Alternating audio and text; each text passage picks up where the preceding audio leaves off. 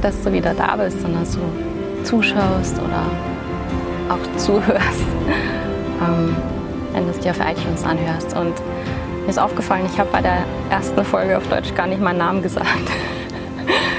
mein Name ist Doris Kessel und ähm, ich heiße dich ganz herzlich willkommen zur, zum zweiten Teil der Geschichte in meinem Podcast Let's Heal Together. Und ich möchte mich an dieser Stelle bedanken für alle die, die mir geschrieben haben, für alle die, die meinen Channel abonniert haben oder kommentiert haben.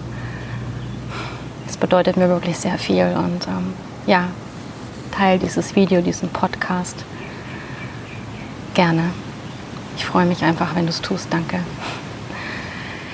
Ja, wir waren bei der Geschichte stehen geblieben vor meiner Operation auf Kauai. Und ähm, ich hatte noch von dem Appointment bis zu der Operation noch zwei Tage und äh, eine Liste bekommen, wie ich mich vorbereite. Ich ja, hatte noch nie so eine große Operation und es war für mich alles ähm, auch ganz neu. Komischerweise, ich weiß nicht, ich war vorher gar nicht groß aufgeregt. Ich habe versucht, mich mental darauf vorzubereiten. Ich habe mir alle möglichen Omklänge reingezogen und ähm, einfach wahnsinnig gern bestimmte Musikfrequenzen, habe mich darauf eingestimmt und einfach versucht, positiv zu sein. Und das ist mir vor der OP auch gut gelungen. Die Wände kamen dann nachher. Aber das habe ich ja schon angekündigt. Und ich kann mich noch gut erinnern. Ähm, ich durfte dann irgendwie vorher überhaupt nichts trinken, was für mich der Horror ist, weil ich brauche Wasser. Das war für mich echt schlimm, aber irgendwie habe ich das auch geschafft. Also unser Körper ist schon echt so ein Wunderwerk, wenn es irgendwie darauf ankommt und sein muss, dass er einfach so wahnsinnig viel wegsteckt. Das habe ich bei jedem Ironman-Rennen gemerkt oder auch im Training, weil ich dachte, wow. Ja, aber ich möchte dir trotzdem ans Herz legen, mach nicht den Fehler wie ich und übertreib's. ähm, ja, ich liebe die Extreme anscheinend. Ja, und dann war er da, der Tag der OP. Der Termin war am Nachmittag und ähm, die Hausbesitzerin hat mich hingefahren und ich erinnere mich noch gut, wir saßen da so im Eingangsbereich und ihr Boyfriend war dabei, was total cool ist, weil es ähm, ist ihr erster Freund, mit dem sie wieder zusammen ist. Also sie war verheiratet und dann ist ihr Mann gestorben und dann hat sie ihren ersten Freund wieder getroffen. Dachte mal, wie schön ist, dass sie das Leben einfach oft spielen kann.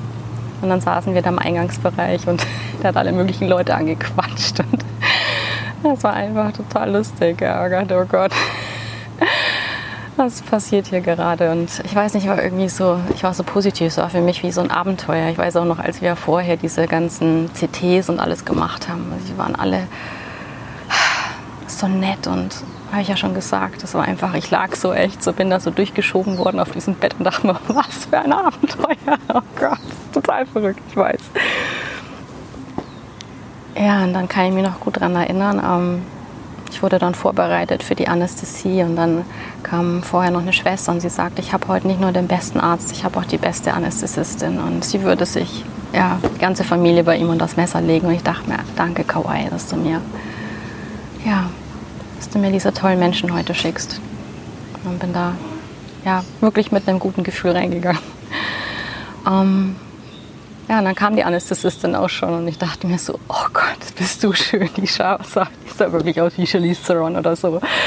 Wie so ein Model. dachte mir, oh Gott, bist du schön. Und dann kam noch eine Schwester und irgendwann dann der Arzt und ich weiß nicht warum. Ich, hab, ich hatte irgendwie das Bedürfnis, ihm zu sagen, dass ich meinen Körper brauche für meine Arbeit. Das hat mich einfach in dem Moment so berührt. Ich dachte, hey, ich bin Yoga-Lehrerin, ich mache Thai-Yoga, Bodywork, ich brauche meinen Körper, damit ich meine Arbeit machen kann. Und ähm, weiß nicht, ob er es verstanden hat. Ich dachte mir in dem Moment eigentlich ist egal, weil jeder Körper ist total wichtig. Du bist jetzt nicht besser oder schlechter, nur weil das deine Arbeit ist. Ja, und dann war das wirklich so, ich kann mich noch erinnern, ich hatte mal eine OP als Kind, eine Mandel-OP.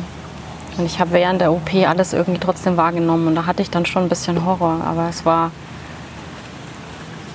wirklich so wie eine Sekunde.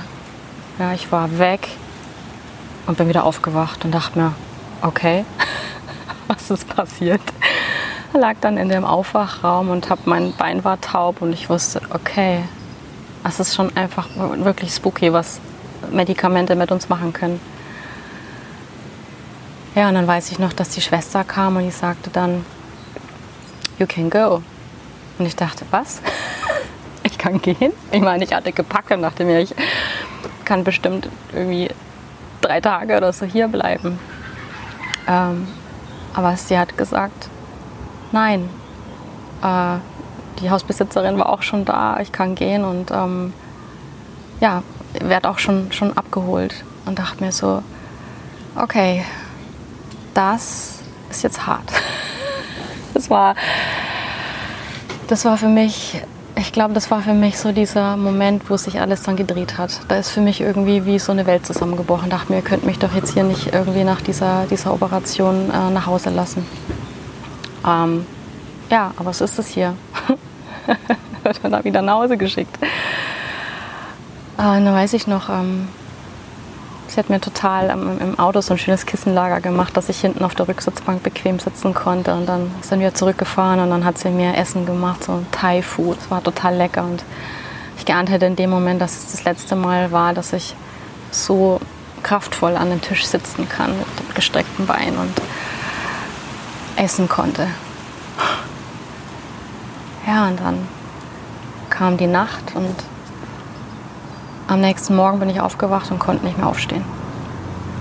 Ich konnte einfach nicht mehr aufstehen. Ich, ich kann dir auch gar nicht dieses Gefühl erklären. Es, es, es ging nicht. Ich hatte, ich hatte keine Kraft. Ich kann mich nicht mal erinnern, ob ich irgendwie große Schmerzen hatte, aber ich, ich konnte nicht aufstehen.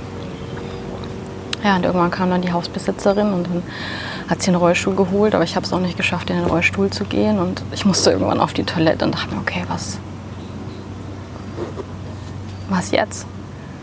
Dann kam der, der Handwerker, der, der eigentlich ziemlich klein ist, aber ziemlich stark, der, der hat mich dann aus dem Bett rausgehoben in den Rollstuhl. Und ich werde diesen Moment nie vergessen. Das war auch neben den anderen peinlichen Momenten, ich glaube, einer der echt peinlichsten Momente für mich überhaupt, weil ich so schwach war, dass mich jemand aus einem Bett rausheben musste in den Rollstuhl. Das war für mich in dem Moment brutal. Ja, und dann haben wir irgendwie versucht, auf die Toilette zu kommen. Den Rollstuhl bis zur Tür geschoben und gedacht, okay, es waren im Grunde, es waren eineinhalb Meter. Es ging nicht. Ich konnte nicht aus diesem Rollstuhl raus. Ich, ich, ich habe es nicht geschafft. Und dann hat sie gesagt, okay, Windel oder Schüssel. Und dann dachte ich mir, keine Windel. Ich weiß noch, das heißt Diapers auf Englisch und ich habe immer zu ihr gesagt, no Diapers. Und ich war stolz bis zum Schluss, dass ich es nicht gebraucht habe. Ich habe gesagt, no Diapers at all. Ja, das war dann die Schüssel. Nächste peinliche Moment. Vor fremden Menschen, denn sie wollte nicht gehen. Sie wollte mich natürlich auch beschützen. Sie hat sich Sorgen um mich gemacht und dachte mir, könnt ihr, könnt ihr jetzt bitte gehen? Aber nein, sie ist beharrlich echt an meiner Seite geblieben dachte mir, okay, mein Ego ist sowas von gegen die Wand gefahren in dieser Zeit, das kannst du dir gar nicht vorstellen. Es war schon echt unfassbar. Und ich werde diesen Tag nach der OP auch nie vergessen. Ich meine, ich hatte ja echt Hammer-Schmerzmittel, Ibuprofen, Hydrocodon, Oxycodon. Ähm, aber ich bin auch irgendwie so jemand, ich will halt das auch nicht alles überdecken, weil ich mir dachte, okay, dann nehme ich die Schmerzsignale nicht wahr, dann mache ich vielleicht irgendwas, was für meinen Körper nicht gut ist. Und ich wollte auch nicht abhängig werden. Also gerade Oxycodon, davon kannst du abhängig werden. Und ich habe auch gemerkt, dass das irgendwas mit meinem Gehirn macht. Das hört sich jetzt echt komisch an, aber ich habe irgendwelche Bilder gesehen und dachte mir, was passiert hier gerade? Also es hat irgendwas auch mit meinem Gehirn gemacht und es hat mir Angst gemacht. Aber nichtsdestotrotz, ich habe es dann einfach genommen, weil ich es nicht mehr ausgehalten habe. Ich lag in diesem Bett. Ich habe weiß nicht, in die Decke gebissen, ich habe geschrien, ich habe geheult, ich habe wie eine Bekloppte all die Akupressurpunkte an meinem Fuß bearbeitet ganz intuitiv auch. Und es war so spannend, weil später habe ich mit meiner Physiotherapeutin darüber geredet und habe gesagt, aber der Anfangspunkt vom Magenmeridian ist doch hier an der Zehe. Und ich habe gesagt, ich habe immer hier gedrückt. Und dann hat sie gesagt, das ist der Eingang, Fußreflexzone für den Magen. Also bitte lausche auch immer wieder dein, deiner Intuition, deinen Impulsen und deiner Körperintelligenz. Ja, das möchte ich dir auch noch ans Herz legen. Vertrau dir und deiner Körperintelligenz und deiner Intuition. Auch wenn es nicht immer einfach ist und manchmal zweifle ich auch an mir und im Nachhinein hat sich immer alles als richtig erwiesen. Immer. Und du willst nicht wissen, wie oft ich an mir zweifle. Ja. Was für ein verrückter Tag. Ich weiß noch, sie musste dann weg und ich muss ja irgendwann mal wieder auf die Toilette. Sie hat mir dann einen Smoothie gemacht. Das war so lieb. Ich dachte, oh Gott, was, was würde ich jetzt in einem Hotel tun? Ich war völlig aufgeschmissen. Und ich hatte in dieser Zeit, es war immer jemand für mich da. Es war einfach so unglaublich. Also so sehr mich Kawaii volle Kanne immer reinlaufen ließ in irgendwas. Aber es war dann immer, es war immer jemand da. Immer im richtigen Moment war jemand da und hat mir einfach irgendwas gebracht. Oder ich kann dir das gar nicht erklären. Das ist dieses irgendwie, ich muss schon wiederholen, dass diese Insel mich so trägt und beschützt und mir so verdammt nochmal lehrt, vertrau doch jetzt einfach mal. Das Greta Hahn. Vertrau doch jetzt einfach mal. Ja. Ich kann dir versprechen, irgendwann kommen Teile der Geschichte, die sind lustiger als diese ähm, Hahnkräht-Bestätigung. Ja. Und dann ist sie weggefahren, dachte mir, okay, ich weiß nicht, sie war ein paar Stunden weg, dachte mir, okay, was mache ich, wenn ich auf die Toilette muss? Aber es ging. Sie kam wieder und dann musste ich auf die Toilette. Und es war total verrückt, weil am Abend konnte ich dann tatsächlich mit Krücken laufen. Ich meine, das waren vielleicht 10 Meter oder so zur Toilette. Es waren 10 Meter. Ja, ich bin in meinem Leben 8 Ironmans gelaufen und dachte mir, es sind 10 fucking Meter. Und ich war so glücklich. Ich war einfach nur glücklich, dass ich es am Abend geschafft habe, mit dem Krücken vom Bett auf die Toilette zu laufen. Selbstständig auf die Toilette zu gehen und wieder zurück. Das war ja, an dem Tag the most amazing moment überhaupt. Und nicht nur ich war glücklich, sie war es auch. Sie war so dankbar. Oh Gott, der Handwerker war weg und sie kann mich nicht heben. Und ja, wir waren beide glücklich und ich bin ihr so unfassbar dankbar, dass sie einfach an meiner Seite war. Sie war ja in der Zeit einfach wie eine Mama für mich, die einfach für mich da war wie eine Mutter. Und auch für diesen Rollstuhl, der ihr Mann gehört hat, ja, der von einem Jahr gestorben war, warum auch immer sie diesen Rollstuhl aufgehoben hat, dass ich ihn benutzen konnte. Ja, und ähm, ich weiß gar nicht, ob es an dem Tag war. Nee, natürlich war es früher. Hatte mein Mann dann irgendwann tatsächlich entschieden, dass er nach Kauai kommt, um mir zu helfen. Und es war, weißt du, auf der einen Seite habe ich mich wahnsinnig gefreut, auf der anderen Seite dachte ich mir, er will es doch gar nicht. Weißt du, dieses schlechte Gewissen und doch, ich dachte mir, ich brauche Hilfe und auch für, für einen Rückflug. Es war für mich so, oh Gott. Ich dachte mir, würde ich das tun? Würde ich an den Ort reisen, auf den ich überhaupt keinen Bock habe? Ja, wahrscheinlich in so einem Moment dann auch.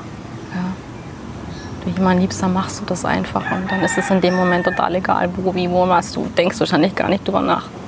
Du machst es einfach. Aber ich kann mich auch noch gut erinnern, dass er irgendwie so, glaube ich, sich schon gewünscht hätte, dass ich die OP hier mache und dass ich heimtransportiert werde und wie auch immer. Also es war schon so gefühlt erstmal abwarten und dann war klar, ich mache es hier und dann, ja. Aber ich habe ihm, hab ihm dann alles erklärt, wie er umsteigt in LA und das hat mich so berührt. Ich dachte, oh Gott, er kommt hierher. Es war für mich so schön. Ich dachte, oh Gott, jetzt, jetzt kann ich ihm die Insel zeigen, jetzt kann er die Insel fühlen. Es war für mich einfach nur unfassbar schön. Ich war ja trotz der Schmerzen einfach nur so glücklich. Und ich wusste, okay, am nächsten Tag ist er da. Und mir ging es am nächsten Tag echt besser. Saß außen in der Sonne im Rollstuhl. Ich weiß, wir haben dann rumgealbert. Waren so ein paar Leute da. Und dann hat sie gesagt, ich war irgendwie so, keine Ahnung, ich habe gedacht, dieses Oxycodon ist irgendwie so Happy Pills oder so. Und dann hat sie gesagt, she's on Oxy. Ich habe gesagt, ja, I am on Oxy. Das ist ja lustig hat mich immer auf dem Laufenden gehalten, wo er gerade ist. Und dann war, da, war er in L.A. und ach, oh Gott, jetzt ist er bald hier. Und dann lag ich in diesem Bett und Abend, es war schon dunkel und wurde dann abgeholt und dann irgendwann stand er da und war hier. Da, wow, ich habe nur geheult. Dafür scheiße geil ist er da. Ja, für mich war es total berührend und für ihn war es wie ein ja, kein Urlaub. Für ihn war es ein, einfach hier sein, mir helfen und schauen, mich wieder nach Deutschland zu bringen. Das habe ich dann einfach auch irgendwann realisieren müssen. Ähm, dass es hier eigentlich überhaupt gar nicht genießen konnte. Und dass ich niemanden dazu zwingen kann, Dinge zu fühlen oder zu sehen oder wahrzunehmen, wie ich es tue. Das niemand anders, auch du, niemand kann diese Welt so sehen wie du. Niemand kann die Dinge so wahrnehmen und fühlen wie du. Ja, auf der einen Seite würde ich es immer so gerne, auf der anderen Seite ist es auch was total Schönes, weil es, weil es einzigartig ist. Diese Möglichkeit, diese Besonderheit. Ja, und dann war er da. Und dann stand ich vor der nächsten Challenge. Ich habe eine Blasenentzündung bekommen und ich hatte Hitzeschübe und ich habe es nach dem Tag nach der OP schon gemerkt. Ich hatte plötzlich so Hitzewallungen, dachte mal, was passiert hier, kriege ich Fieber. Ich meine, ich hatte in meinem Leben, glaube ich, noch nie Fieber außer in meiner Kindheit, bis ich die Mandeln rausbekam und habe ich kein Fieber mehr bekommen. Ich wusste gar nicht, wie sich das anfühlt und ich hatte Fieber. Ähm, wir haben es nicht gemessen, aber ich habe es in dem Moment einfach gefühlt und später hat sich dann auch bestätigt. Ich habe mir irgendeine Infektion eingefangen, aber das kam auch erst später raus. Ähm, zu dem Zeitpunkt hat sich dann einfach durch Hitzeschübe geäußert und auch eben durch diese Blasenentzündung, was ziemlich übel ist, wenn du schon schwach bist. Ja, wenn du so schwach bist, dass du nicht mehr anders kannst, als dich tragen zu lassen oder ja, dann musste ich verdammt oft auf die Toilette, was für ihn auch eine Belastung war, weil er das jedes Mal an meiner Seite war, dass ich nicht stürze, weil ich so schwach war. Und irgendwann konnte ich nicht mehr. Ich habe zu ihm gesagt, ich kann nicht mehr laufen. Ich, ich konnte einfach, ich war leer. Ich habe auch wahnsinnig viel Blut verloren. Das kam später im Blutbild raus. Ich hatte eine Anämie. Ich habe gesagt, ich kann nicht mehr. Und dann ist jetzt vielleicht so ein Part, wo du denkst, vielleicht solltest du mal kurz nicht zuhören wünschte mir, ich hätte das auch nie erleben müssen. Weißt du, wir waren so ein Paar, wenn jemand im Badezimmer war oder auch auf der Toilette, dann, dann war das so ein No-Go, da reinzugehen. Aber wir hatten in dem Moment einfach keine andere Wahl, als eine Schüssel zu benutzen. Und ich konnte mich auch nicht mehr auf den Beinen halten.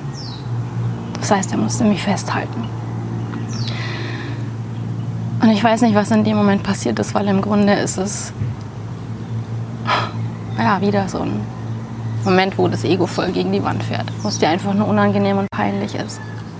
Auf der anderen Seite war ich einfach nur dankbar und ich dachte mir, okay.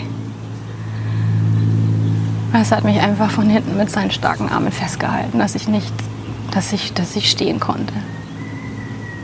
Dass ich nicht umgefallen bin, dass ich mich auf meinen Beinen irgendwie halten konnte und dachte mir, ich glaube, das ist eine der schönsten kraftvollsten, berührendsten, tiefsten und intimsten Momente unserer ganzen Beziehung. Ja. Und so ging diese Woche dann vorüber und die Blasenentzündung wurde nicht besser. Es wurde einfach nicht besser und ähm,